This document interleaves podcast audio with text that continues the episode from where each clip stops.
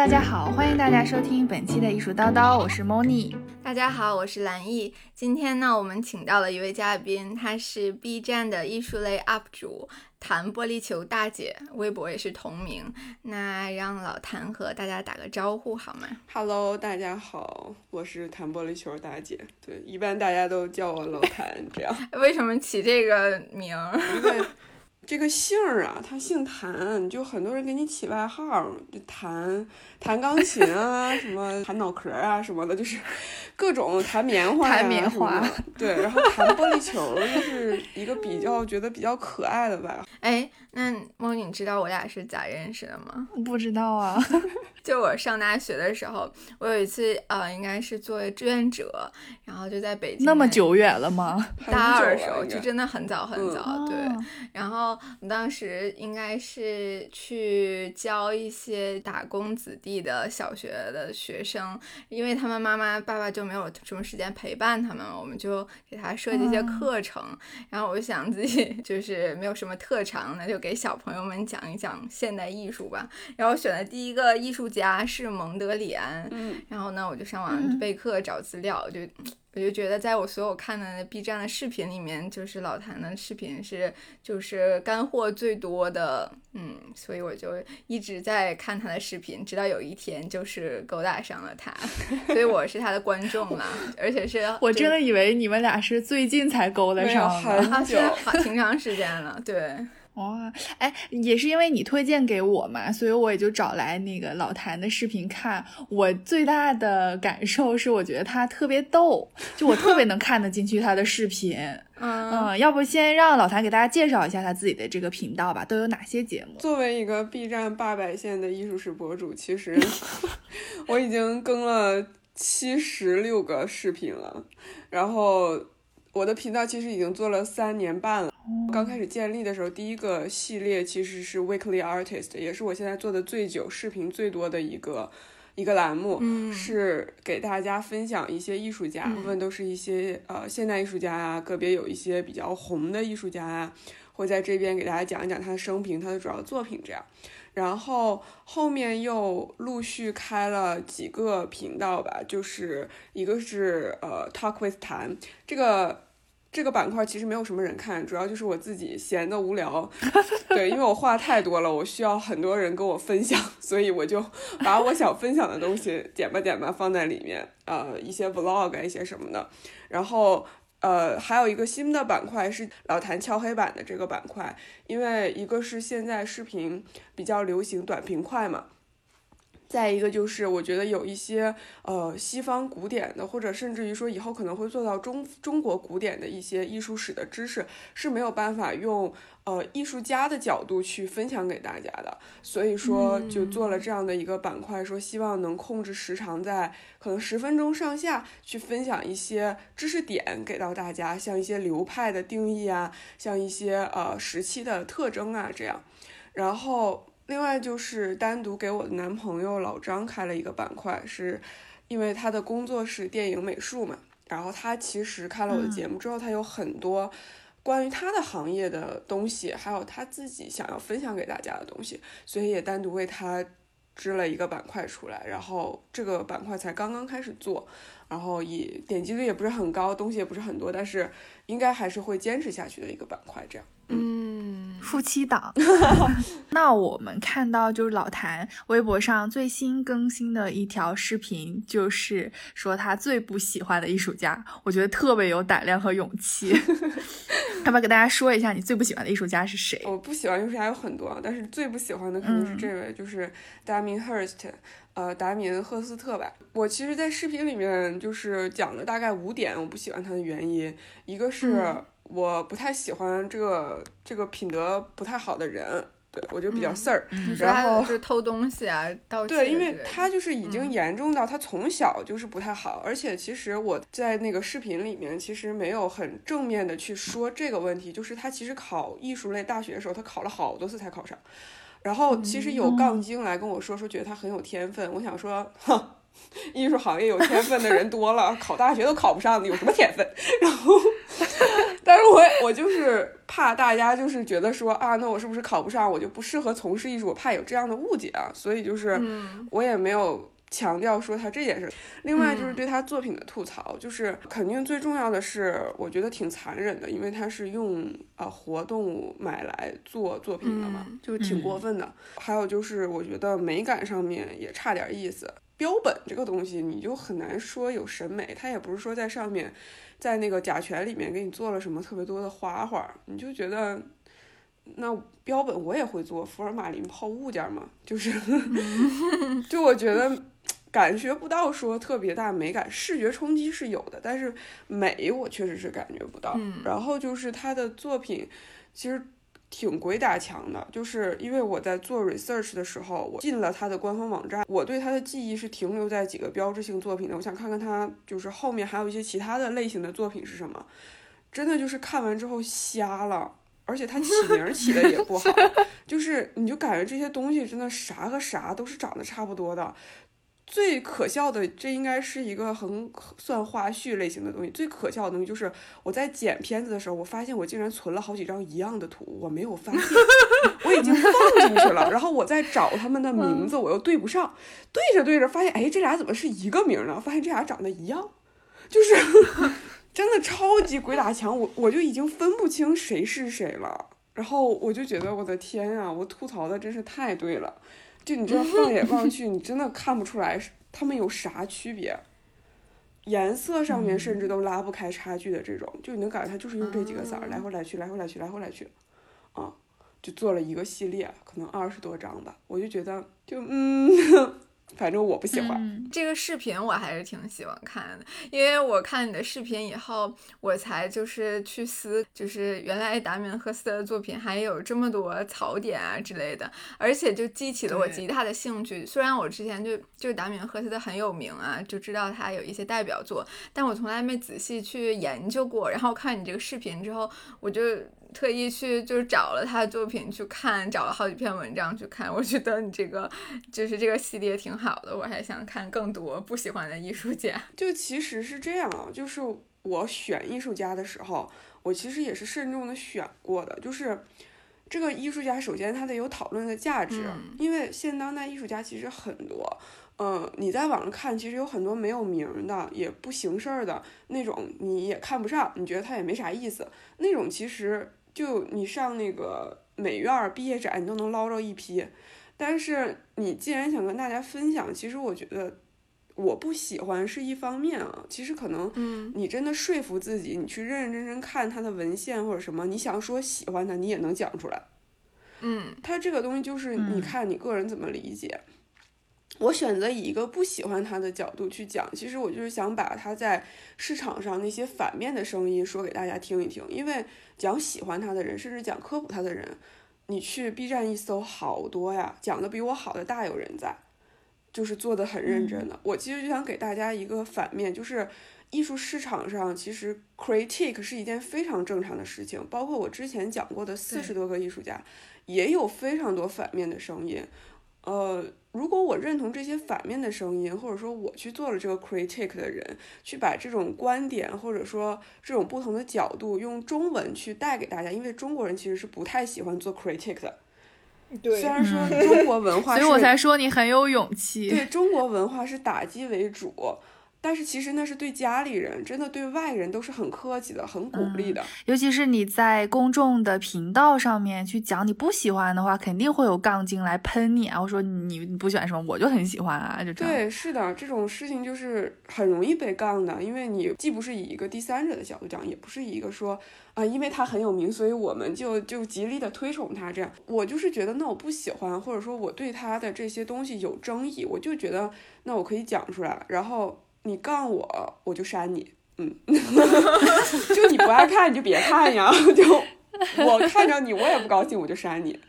我就觉得说，嗯，你如果是很正常的去跟我讨论啊，我觉得是没有问题的。你只要态度好一点，这些东西本来它就是一通过讨论历史才能构建出来的，这个都没有关系。嗯。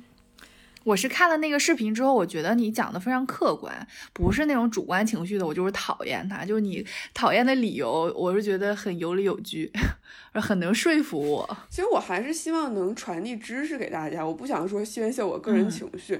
你其实你，我不知道有没有人更冷静的去看待这个视频，因为我做的时候，我其实也是很认真的，像我推荐喜欢的艺术家一样做了他的 research 的。嗯，包括他的作品，包括他的呃个人的生活。那个骷髅头嘛，我记得。对。你好，具体讲到有八千多颗钻石，就是有一些数据啊支撑都很真，嗯，很真实的。所以我是很认真的在做这个东西。我其实也是希望，呃，如果你认真听，你是能听到一些我像推荐其他艺术家一样给到的一些重点的。然后，如果你对这个艺术家更感兴趣的话。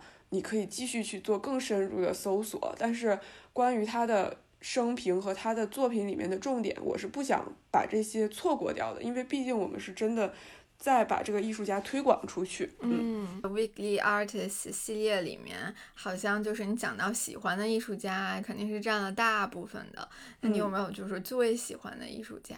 我讲过的艺术家里面，其实我最喜欢的是 James Turrell，就是跟我同一天生日的艺术家。嗯，我非常非常喜欢他，因为特别是在看完他的展之后，但是他好像没有我想象中的那么红。嗯，但是最近几年他在上海反正办过很多展览。对，就是感觉是有人在推广他的。嗯，然后对西方艺术家里面，我最喜欢就是他，就是。他的视觉美学和他的用色，包括他的想法，我都超级喜欢。现在伦敦佩斯就在展他星空系列的那个作品，很小的一个展，就只有三件。我当时第一次去的时候，就是没有太大感觉，因为里面人太多了，然后就很匆忙。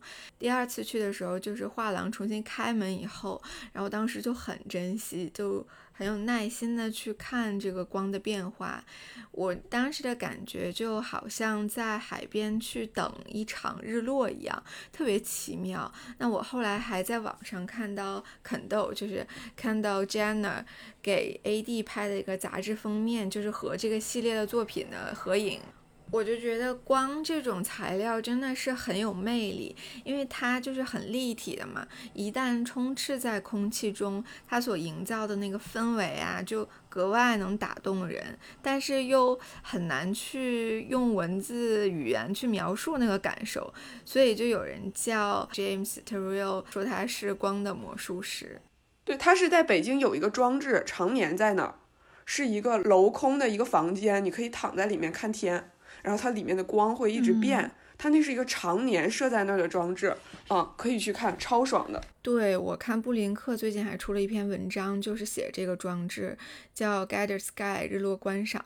然后这篇文章的题目叫做花一百五十元看一小时落日，浪费时间还是诗意浪漫？这应该是我最喜欢的西方艺术家。对，然后我最喜欢的中国艺术家就是蔡国强老师，所以我我们也做过他的节目。对我选第一个中国艺术家的时候，我就选蔡国强老师。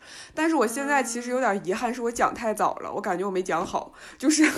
如果按照现在，我可能会讲的更好，但是，哎，不管那个视频还是我 B 站以前之前点击率最高的视频，就是可能喜欢他的人真的很多，他也真的很有名。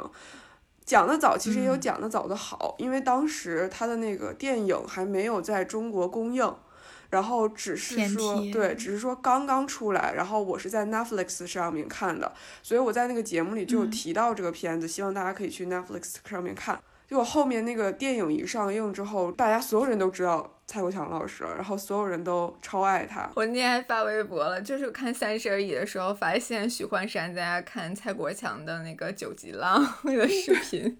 是的，就是对，然后然后他就一直说我偶像，我偶像，然后给许幻山的设定还是北京奥运的烟火团队的一个小小的工程师，然后后来去开自己的烟花公司，一直说我偶像，我偶像。那真是偶像了。就是老谭的频道里面，目前来看就是播。播放量最多的是关于后印象派的一条视频，大家好，我现在正在剪节目。现在就是有一个新的情况，在我们录制和剪辑的这不到一天的时间里，播放量最高的视频已经从这条后印象派变成了刚才我们聊的这个吐槽达明赫斯特的这条，也非常欢迎感兴趣的朋友去看一看。OK，话外音结束。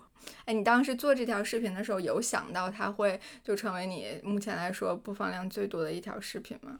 没有啊，因为他其实那一条视频是一个下集，它是它有一个上集，上集是讲的印象派，印象派的那一条播放量只有六百零一，到现在，一个是它的五倍，你就觉得根本不。不像话了，你知道吧？嗯，而且我自己觉得我是对印象派我录的更认真，后印象派因为他们两个还是同一天录的，就真的是讲的挺水的，就我自己都感觉功课也做的就那样，因为本来那个时期就很短，然后我的状态也不是说在就是最好的状态里面，因为已经录完一一一个节目了，就是还有点小累，所以我也是没有想到，但是。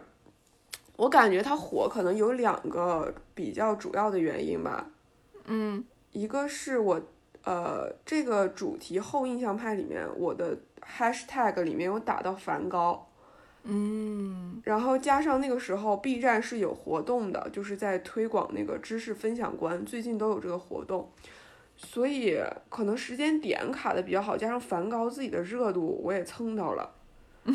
所以说，就就可能是这个原因。然后第二个原因是因为我在发这个视频的时候，我的粉丝量破千了。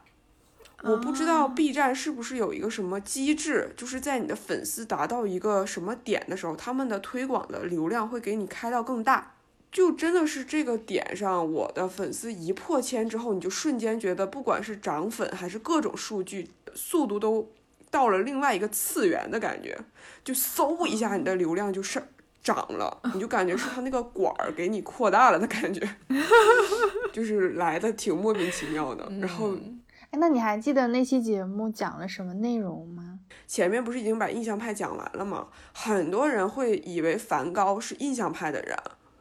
我其实就是因为这个点，我才想做这个视频。我想跟大家说，后印象派是反印象派的，它不是把印象派发扬光大的，这是一个完完全全的误区。就如果你对着一个后印象派的艺术家说，哦，他是一个印象派艺术家，你就是在打他，打他脸，就是在骂他，因为人家说了，我我就是要反对印象派啊。所以我是觉得有必要跟大家纠正这个观念，就是到底什么是印象派，什么是后印象派，后印象派的人。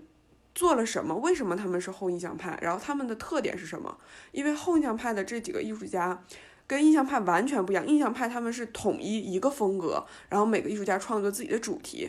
但是到了后印象派，是每一个人都会针对印象派的某一个点去反对他，然后再创作自己的方式。所以后印象派的艺术家的作品，你把他们放在一起是完全不一样的。他们就是像螺旋楼梯一样，我既站在你的对面，但我又比你高一点点，我又在推动这个世界的进步，但我又不是说完全的反对你。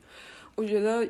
历史就是这样发展的，包特别是一些文科，不管是哲学还是说艺术史，他们都是在不断不断的在 critique 的过程中去进步的。所以其实西方的这个 critique 的这个这个观念是很好的，你能发现它的不足，你才能更好的去补充它，然后再往上多走一步。嗯，我希望所有对这个梵高有关注的人也好，或者对这个派系有关注的人也好，千万不要产生这个误解。所以我才去做了这个视频，就很认真讲了关于后印象派到底是什么，他们想要传递的思想是什么。所以我就当时做的时候，其实就是想的很简单，谁也没想到他能爆呀。嗯，那你一开始为什么决定要在 B 站上做艺术类的 UP 主呢？就其实最开始做 UP 主的时候，是因为觉得这个行业开始。新兴了，因为你想，我当时我已经做了三年多了，我那时候就觉得说，呃，挺好的，这可能是一个分享型的平台，所以就觉得说，呃，不如自己尝试一下吧。我觉得就是 YouTube 和 B 站应该就是最大的两个可以分享这一类的平台，所以就觉得说，哎，可以做一下。那当时其实，在入入这个行业的时候，去选的时候。呃，那个时间点也是蛮奇妙的，就是我当时已经大四了，我在准备去工作了，马上就要毕业了，呃，是我最后一个学期啊，然后工作什么其实都已经在安排上面了，然后当时就其实挺害怕的，因为我的年纪，我读了两次书嘛，之前其实有一个关于我的二十五个问答题的那个视频里面有讲到过。我读了两次书，所以我是比我同届的人要大两岁的。然后要去工作的时候，其实我呃非常的明白的一点就是，我工作我就不会再像在我学校一样，我有这么多时间去读这些文献，去听老师讲课，去跟我的同学交流了，这是必然的。不管我从事什么样的工作，即使我真的很幸运的能够在画廊或者博物馆里工作，我的学习的量也会比现在大大的减少。嗯，我是非常清晰的知道这一点的，所以我当时就觉得说，我不希望我离开我的学习状态，我希望我一直有一个东西去 push 我做学习这件事情。因为学习使我很快乐，会使我自己感觉到很丰富。这也就是为什么我当时选学艺术史的原因，是因为我喜欢它，它让我感觉到我自己很有内容，就我自己不空洞。哎，所以你开始的时候是怎么对艺术史感兴趣？就是大学的时候想学这个专业。我觉得我很感激的是我在中国考高考，然后我考到的是哲学系。在哲学系里面，嗯，哲学系里面其实是大学一年级是通识课嘛，就我们会讲哲学的，呃，国内定义的七大板块，每一个都会讲到。然后其中，呃，我最感兴趣的两几个部分啊，一个是政治哲学，一个是一个是艺术史，它我们叫美学，然后一个是逻辑学，然后就这几个方面，我的表现异常的突出，然后我自己也非常的喜欢。然后当时后面因为一些家庭的原因要出国的时候，其实我是报专业的时候，我都是报的哲学和艺术史，因为在国外艺术史是单独分出来的。然后我出来之后，我第一年上课，其实我也有上哲学的课程，包括我也有上逻辑学的课程，因为我的哲学的 base 就是我的基础是在中国打的，我非常适应，也非常能够接受国内输出给我的。一些比较基础的哲学的理论，我当时在这边其实是有文化冲击的，就是我有点表述不清楚，我作为一个亚洲人对这个一些哲学理理论的一些理解，我没有办法，可能我当时的英文水平也不足以支撑我去用我的论文和 presentation 去跟我的 professor 辩论这一些东西，嗯。所以我当时其实是有点打退堂鼓的，包括他讲到的一些理论，包括他对于哲学和艺术的理解，我觉得我 get 不到，甚至于说我持相反的意见。嗯，所以我当时就是觉得，可能我确实学不了哲学，他他的这个体系，我可能没有办法在西方国家用一个很专业的角度去看待它，反而我去上艺术史的课的时候，我觉得，哦，这就是我想要的。嗯，非常有感觉，就是从一年级就是所有的课程我都超级爱上，包括说老师留的所有的阅读，我都花很多的时间，因为确实英文那时候不好，花很多的时间去读它，就是为了明白他们到底在说什么，他们是怎么看待这些，怎么去理解的，所以差不多上了一个学期吧。我就确定我会学艺术史，把这个作为我主要的专业去学。哎，我觉得你的这个经历很特别的，就是我觉得很多人是可能通过艺术作品，然后开始对艺术感兴趣，再去了解艺术史。但是你是从就是哲学的这个理论这种角度出发，然后再去了解作品。嗯，我觉得这个路径还是挺不一样的。是，所以很多时候就我会。觉得有点遗憾，就是我其实不会画画，我对艺术这些东西的敏感度远没有我对哲学和理论的敏感度其实要高。但是相反来讲的话，就是我理解一些东西，或者说我去看作品的时候，我会特别容易就理解到作者想表达的，特别是现代艺术家，因为他们有很多的哲学的思想在里面。我特别轻易的就能明白他们想要表达什么，甚至有一些大家可能广泛上面都没有办法理解的作品，就觉得说啥呀，就是这么简单，我有什么画不出来的时候，就是可能我理解艺术家比较容易吧，就是比较轻易的就能理解到他们想表达的一些哲学上面的意义。对，所以可能对我去理解艺术家，他是有非常大的帮助的。甚至说，就是学哲学的人，可能心态都比较平。最开始的时候，其实我不太喜欢做 critic 的，我就觉得，嗯所有东西我都能理解，所有东西 我都能接受。对对 对对，我觉得我现在就是这个状态。对对，而且我就觉得啊，好像我能理解这个艺术家的作品啊，我好像就这就是已经是终点，就结束了，就差不多完事儿了。但是我就没有再继续往下面想，就做 critic 这种。对，所以就我觉得学这个专业也好，或者说不断自己学习的过程中也好，去做批判性思考，做 critic 是我觉得，呃，西方教育教给我最重要的一个思想方式，就是你一定要来回来去的两面看，然后来确定说你是不是真的懂得，或者你是不是真的看进去了。这个其实对。做艺术史的人非常的重要，就是我们在上课最经常干的一件事就是 critic，就是所有人集体一每人每人都去 critic，你会发现超级有角度，每个人的想法真的都不一样。嗯。哎，我俩之前就是也想去哪个平台分享呢？然后开始的时候，某你就说，要不然去 B 站吧，因为 B 站是学习平台，肯定有很多就是小朋友啊，想要就是了解关于艺术的内容，就会在 B 站上面搜一搜这视频这种。但因为感觉我们俩就是不在一个城市，所以各种传输素材啊之类剪辑啊都很麻烦。后来就想，要不然干脆就做播客吧。而且就是播客，它剪辑的工作量比视频来说小一点，然后内容也能更多一些。嗯，但是我觉得不好的一点就是因为播客它只是声音，我们就只能去描述这个作品是什么样，去描述这个感受，就不不如说你在 B 站上面可以直直接放艺术家的作品，就你看，就比千言万语都有效果。嗯，但其实我觉得。就是你真的看图片和你去看这个作品，它还是有差别的。所以其实我觉得，就其实放图只是说一个概念，告诉大家哦，可能是这个，你不知道它是什么名儿，或者不知道它是什么的话，你去看。但其实更多的还是希望大家能够真的走进美术馆和博物馆去真的看一看作品。所以其实有一些他们现在做的高科技的沉浸式的那种展览。其实我我是很不喜欢的，就是，就你知道梵高或者谁谁谁很有名，画那么大，它是有它的原因的。你给它放放大到那么多倍，把你扔进去，你就能感觉到它了。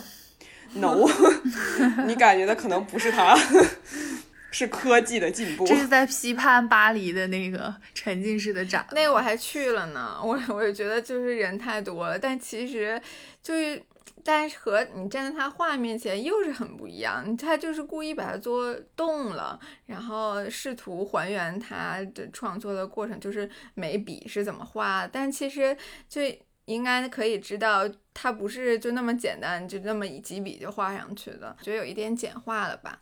嗯，不过反正就是从另一个角度来看，也能让很多就不是特别了解艺术的人去。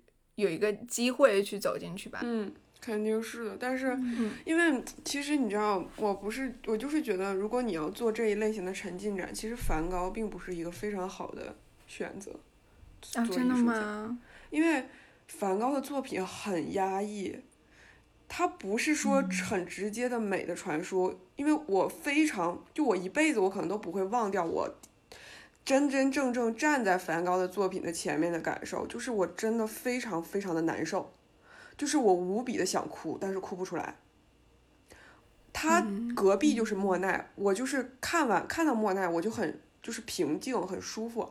我转身看到梵高，我整个人就是感觉抑郁症都要犯了那种感觉，就是被压住了。我当时就拉着我的朋友，我说赶紧走，我说我看不了了。我说，多难得的机会能看到梵高的真迹，但是我说我真的待不了了，太难受了，就是特别憋屈，那个感觉就是憋屈。我觉得就是他不是一个说我在绘制美的艺术家，他是在绘制自己的情感，他藏了很多情感在他的作品里面。如果你把它以这种方式传递出去，我很我觉得大众就是很难抓住他的情感了，大家都集中在你的视觉美上面了。嗯，就是大家都知道梵高过得贼惨，日子过得贼 穷贼苦，然后呢，我去看梵高的展，我感觉到都是爱与美。哇，漂亮，兰花也好看 啊，星空也美啊，向日葵也美。那谁去理解梵高的苦呢？梵高画向日葵的时候有多难过呢？他画自己的自己的房间的时候有多压抑呢？我觉得这个也是跟一种市场营销手段有关，就是如果他一味的宣扬他苦的一面，很难吸引到更多的观众，就打不开这个市场，所以这是一种营销手段。对，其实我会这样想，是他肯定是这样的，反而让大众误读了梵高。就是你每现在就是其实都一样嘛，市场市场也好，历史也好，都是在发展的。它就是你做每一个决定的时候，它一定都有正面的影响和负面的影响。所以就是说，嗯，我就是觉得现在的大环境啊，大家都图快，就是全球都是一样的，都图快。反而艺术是一个你不能图快的东西，这个行业就是这个这个职业，艺术家也好，艺术评论也好，你就是不能图快，你就是得慢慢看，你就是得一点一点感受，你得品，然后你创作也是，你也不能说我今天画画挥个墨啊，这就是个作品了，你得去想一想，你到底在表达什么，你是为什么要这么做。你不能就是凭空想象、凭空捏造，你这个就是 跟我跟我俩玩呢，你知道？就是你为了市场去去做的创作，它必然是不能在历史上有一些真的光辉的东西的，就是你是留不下的。你现在是能挣点钱，但是你你真的就是昙花一现，你很快就你在消耗自己啊，所以。从这个角度讲，其实有的时候觉得挺遗憾的。不管是我们做艺术普及类的一些呃作品也好，是我们的视频、我们的播客也好，还是说那些认认真真做展览的策展人也好，还是一些真的在潜心创作的艺术家也好，其实这个时代对大家来说没有想象中那么友好的。嗯嗯。刚才你就说，就是现在有一些策展或者是表现梵高、去推出梵高作品的方式，就是没有能让观众去理解他当时创作的心情。但是我有的时候就在想，那其实艺术家创作出来以后。嗯，观众他自己的感受，其实一定要和艺术家当时创作的感受相符吗？也许他看梵高的作品，就是就是觉得很美、很开心。你觉得有这种可能吗？就是当这个作品创作出来以后，就观众可以以任意的角度去理解和解读它。就我觉得它是有一个范围的吧，就是嗯。我举个例子啊，我常常会这样举例子，就是艺术品，你不要觉得它是个艺术品，它就是一个作品。那么作品它同等类型的就是音乐、文章，甚至电影，这些都是一个创作者的作品。你很难会说一个悲剧，你能理解到它快乐的部分吧？你也很难说一个悲伤的诗歌，你能理解，觉得说哇，它遣词造句巨美，对吧？艺术家通过作品，其实他就是在表达自身，或者在传递传递自我。这个东西是就像他的孩子一样，这孩子怎么可能不像妈？就是 我就是要用这个孩子告诉这个世界，我大概在想啥。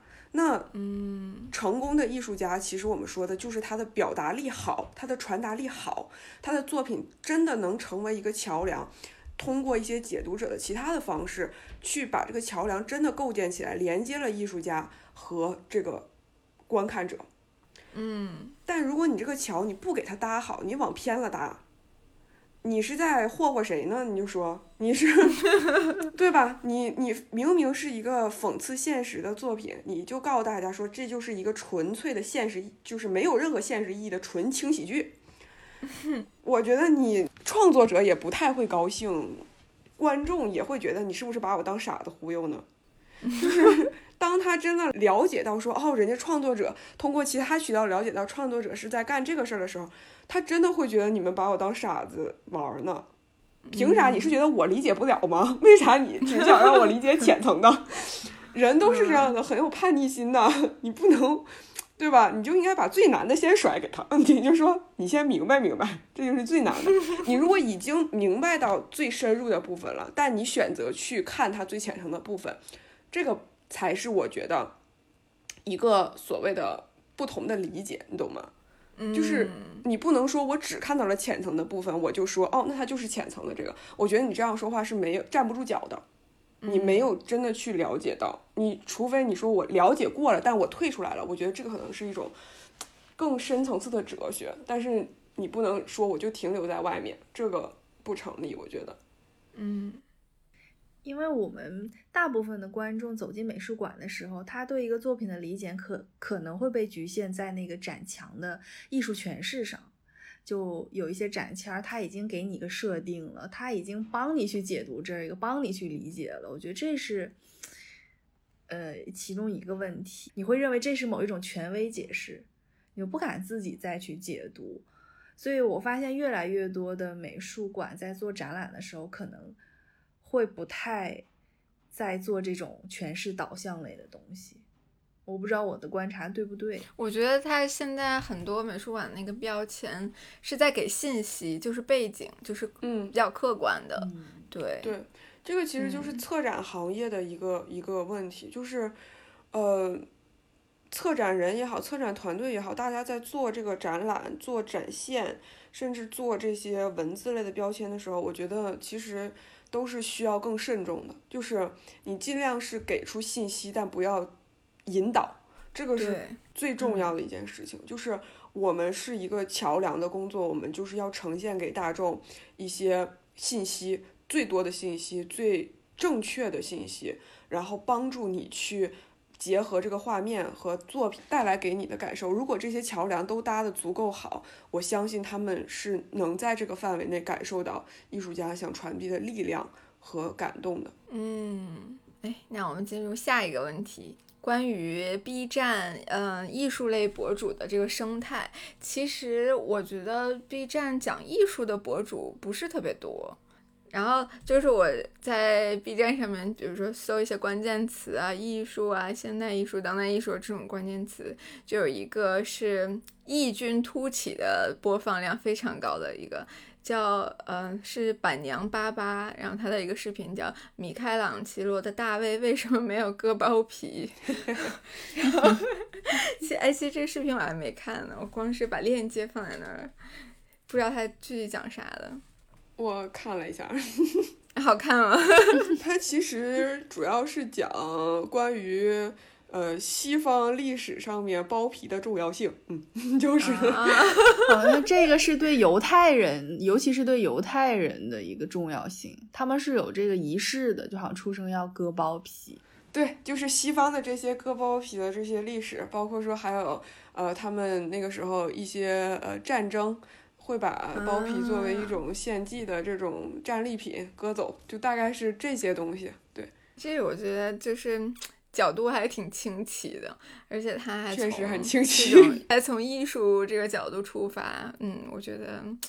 其实感觉对一个艺术类的视频或者是什么播客来说，如果说它一下特别红、特别难，我觉得如果能选一个那种比较特别的角度，然后大家可能会从这样一个视角切入，更了解就是艺术类相关的话题吧。嗯，但是我又觉得说 B 站它的艺术类的 UP 主和油管的 YouTuber。它那个生态是非常不一样的，因为我在油管上看的艺术类的很多视频都是机构在做的那种，比如说像什么 Art Channel、Art Diamond 这种，嗯，也是就是很多干货，然后视频质量也非常好，而且更新频率也非常稳定，就属于一种比较专业的。但就是很奇怪的是，国内居然就是很少有这种。这种形式的机构在做这种视频类的艺术推广，嗯，哎，那平时其实老谭也是有自己的本职工作的，对吧？对，养不起自己啊，自媒体。那你平时怎么平衡你的工作和这个做视频的这个？其实因为时间呢，就我这个人还算是一个性格上面比较较真儿的一个人，就是嗯嗯。对工作上面，我其实还是有要求的，所以我轻易不敢跟大家说，我能保持一个什么样的 更新频率？包括我但是你当时起的名字叫 Weekly Artist，我第一年真的接近 Weekly 更新了，但是没人看。然后我现在的话，其实就是呃，我还是希望能多更新。然后呃，其实疫情我在家里工作的话，其实我就有更多的时间节省在路上啊，或者说。呃，工作没有那么忙的时间，一些碎片时间，我反而就可以用来整理一些资料啊、选题呀，然后去录制视频。所以说这个阶段，我其实视频的就是更新速度接近周更了。我最近，嗯，那如果说后面工作忙一点了的话，那可能就是至少我也得保证一个月更新一到两个视频吧。我觉得这是也是对大家负责的一个态度啊。哎，那你就是每大概每周或者是每个月花在做视频上面的时间成本大概是多少？就现因为现在你已经比较熟练了嘛。对，时间成本差不多徘徊在五到八个小时吧。对啊，那还好哎，其实没有很久，感觉我我们就播客也差不多这个。我已经开始有自己的流程了嘛，就是我可能会。呃，很早就开始想我这周要更什么，然后想好了我就马上做，我就会直接把电脑打开开始搜，然后一边搜的时候我就会开始想我讲的思路，然后可能会配到哪些图，呃，可能会讲到哪些点，然后一边记笔记一边就把这个图存下来，然后对，然后我基本这个时候就是相机在充电的时候，等到我整理完了，可能我会去。收拾收拾自己，化个妆的时候，可能这个电就充完了，然后就拿过来开始录。录完之后，马上就素材导出来，就开始排轴。一般情况下，我一天之内这个视频的大概的雏形就出来了。然后我会在效率好高，天啊，太神速了！做的超级快，就是我不能把这个事儿放在那儿，放在那儿我就觉得焦虑，我就觉得这事儿没干完。然后可能我会第二天的时候再精细的去剪一些，比如说我。就是中间的一些转换呀，一些呃切分的部分啊，然后一些呃，比如说可能有的时候会插一点特音效啊、表情包啊或者什么这些，我一般会放到第二天再弄，啊，然后。剪完就更新。我当时是看到他有一个视频，就让我对他很崇拜。是我觉得他是一个很清晰的人。呃，现在我当我得知你是学哲学了之后，我就一切解释得通了。当时他就讲到几点嘛，他就会专门搞出一个胚，然后就写一什么什么，就他帮大家拎清楚，就真的是划重点、敲黑板的这样。所以你看他的视频不会觉得很混乱，就你是。非常清楚，会跟着他节奏走的，这是我觉得他剪视频很厉害的地方。哎，所以你写稿的话，就是会写到什么程度？就会写一个纲，还是会写就是比较细节的？基本上我的我的那个稿子都是大纲，比如说上面会有一些关键的年份啊，有一些比如说数据啊，因为这些数据你就很很怕讲错嘛。然后还有一些，比如说，呃，重要作品的名字呀，因为你录制的时候，你要对着它，可能会念它的这个名字啊，包括它创作的年份啊什么的，size 啊，如果有有这些比较重要的，所以大部分都是点为多，然后时间线吧为主，其他的一些就不太会写上去。嗯。哎，那你就是这三年做视频的过程当中，有没有遇到瓶颈期？就是发现好像没有激情去做了。去年啊，去年我一年只做了四个视频，我就每一次说出来这个事儿，我都觉得我自己是个啥呀？整 个二零一九年只更了四个视频，还有两个是水的，就是啥也没讲的那种。就我就觉得可能那年确实是一个瓶颈期，因为，嗯，一个是我那一年整个的工作状态也算迷茫吧，就是忙，但是你又觉得没忙出什么东西，你就没什么动力，不管是生活上还是工作上，你都觉得没什么动力。然后第二个就是当时确实不知道要讲什么了，然后也不太想做了，你就觉得之前做了这么多。那个时候你想就已经五十多六十多个视频了吧，嗯，都没人看，也没有粉丝，然后也没人互动，你就在那儿自说自话，嗯，你就觉得你而且其实我以前的视频废话超级多，不像现在我大概知道我不要讲 废话给大家。我很我很需要跟大家互动，所以我可能视频的开头会跟大家讲讲我最近在忙什么呀，或者什么。嗯。Nobody cares。然后。我也会有的时候很想跟大家分享一些我的私人的生活呀，比如说我出去玩什么，也是啊，没有人关心我。我真的，我经常跟我朋友吐槽，我说我 B 站的粉丝真是太现实了，他们只想从我这获取知识，就是来学习的。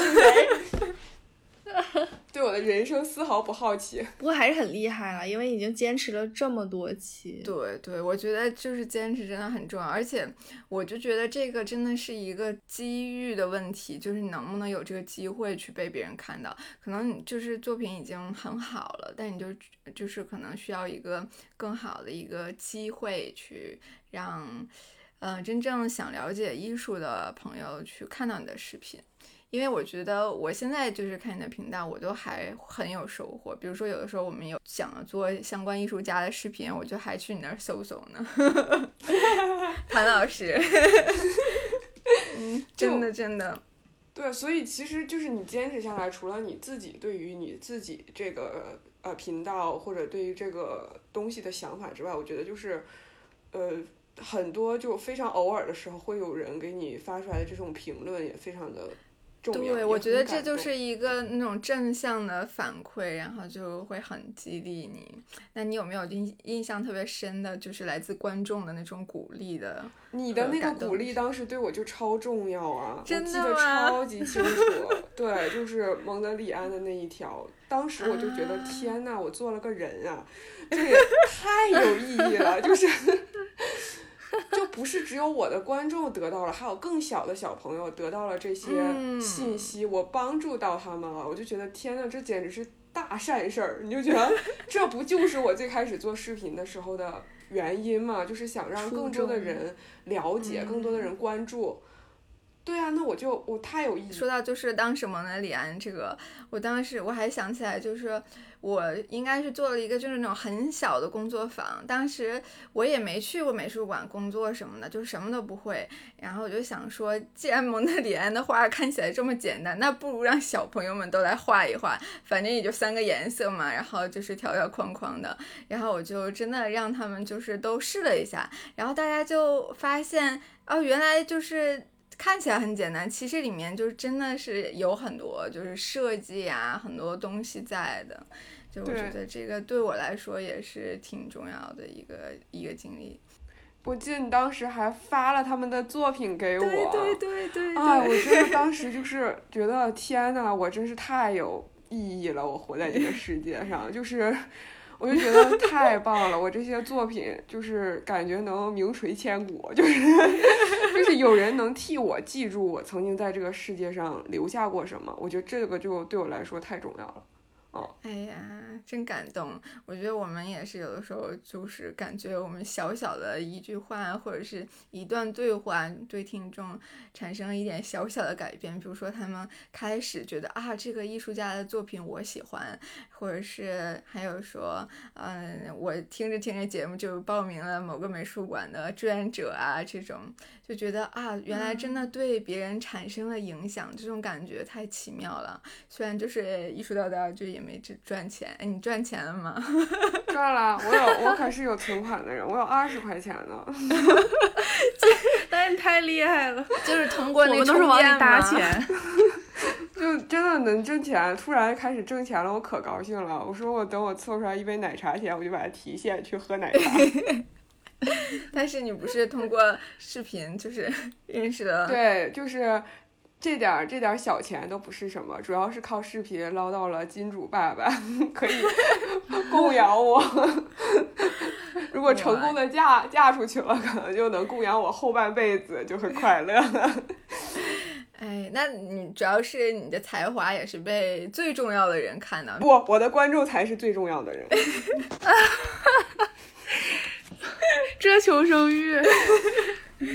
那你觉得你会就是为你的播放量焦虑吗？你觉得如果你的观众，呃，没有及时的关注到你的视频的话，肯定会有吧。就是其实你对自己或者对于观众的品味的认知，有的时候就是会有差，就你红的或者点击量特别高的视频，都是你也没想明白为啥的。然后 对意料之外的是吧？很认真的做的视频反而没人看，就是挺正常的。对，但是我还好，我对数据的要求就是阈值非常低，就是我的要求很低，就我觉得啊，能有个两三百就很多很多啦。哎，那你有没有想过，就是去抖音啊或者快手做比较短的视频？因为现在可能人的注意力都比较短吧，这种没有，从来 我也不会做。对，就是天天真的是有一百个人劝我，我有我的坚持，就是我认为，呃，知识和艺术是你不能通过短短的一分多的一个视频你就真的了解到的。嗯，知识就是要有知识的体系。我给你压缩到十分钟，我已经尽我所能了，非常快了讲的。我已经没有给任何人思考的时间了。那老师上课为啥得四十分钟啊？对吧？那经常讲一个艺术家讲一学期，光讲他，为啥呀？就是你如果能是一分钟我就给你讲明白的事儿，那那些史学家天天都研究啥呢？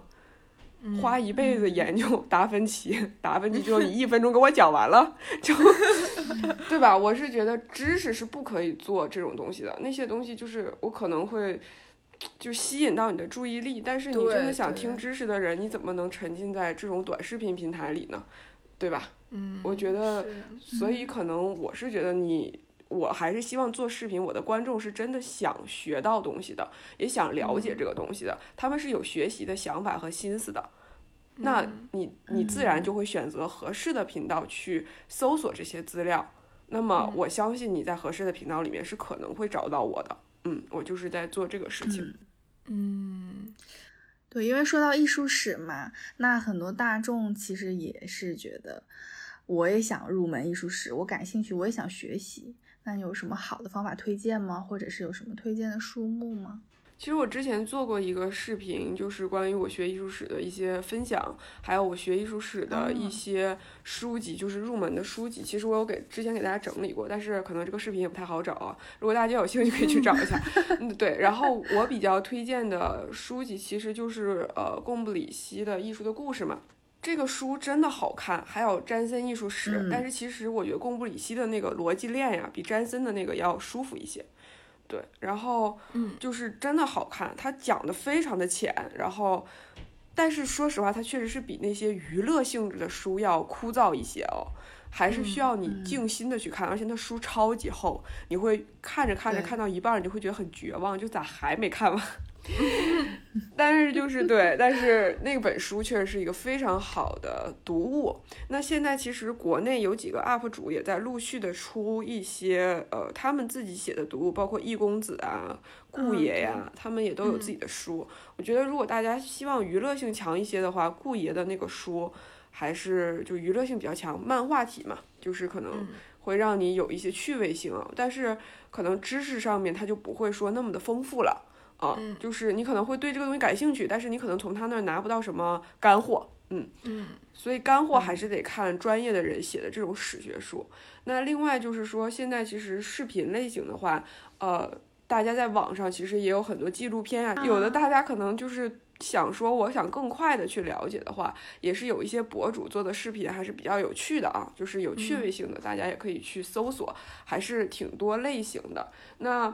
呃，另外就是，其实如果大家有能力说翻墙，或者说英文能到一个比较好的水平，可以看得懂字幕的话，我其实还是真的很推荐大家去上一下呃 MoMA 的那个 YouTube 的频道，它的视频其实不是很长，然后。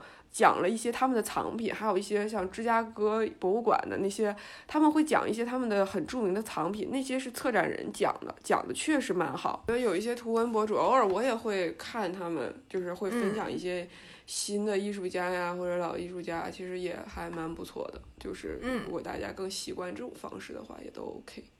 是的，因为我感觉好像视觉艺术最有说服力的，有的一些作品，就是你一打眼看上去你就喜欢的那种，很有眼缘的，可能就是比如说从这种图文博主里面看到的。其实我还有一点小小的 tip，就是如果想入门艺术史的话，我的个人建议是可以不用一下子了解一长段的历史。就如果你对某一个派别感兴趣，或某一段的艺术史感兴趣，你可以先去看那一段，这样你就不会觉得看不完，然后中间丧失了兴趣。那这也是一种方法，像贡布里希这种的，就是比较成体系的。对，就一开始，比如说你成体系的去学艺术史，你总是从古希腊、古罗马 开始，然后每次这些神话里面的人物还没了解完，就觉得啊，我累了。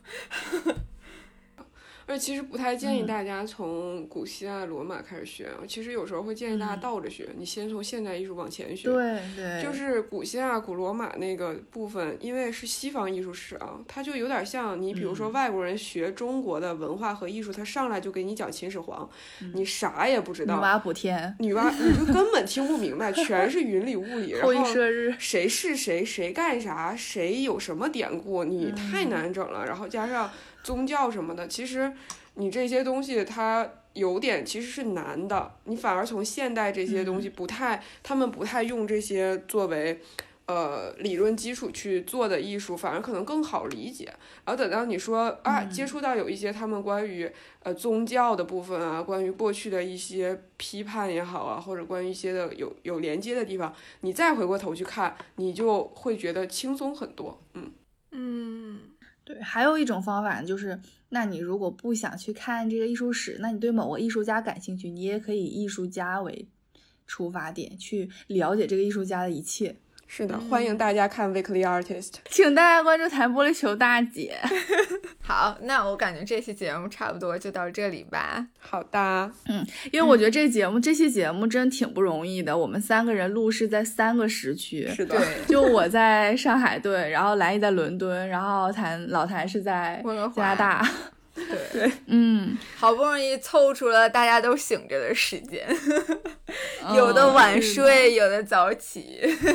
谢谢老谭来参加我们的节目，我也谢谢你们，真好，一定要坚持下去哦。好，我们都我们都彼此鼓励。好的，你什么？你做视频，我们做播客，我们都有美好的未来。鼓掌。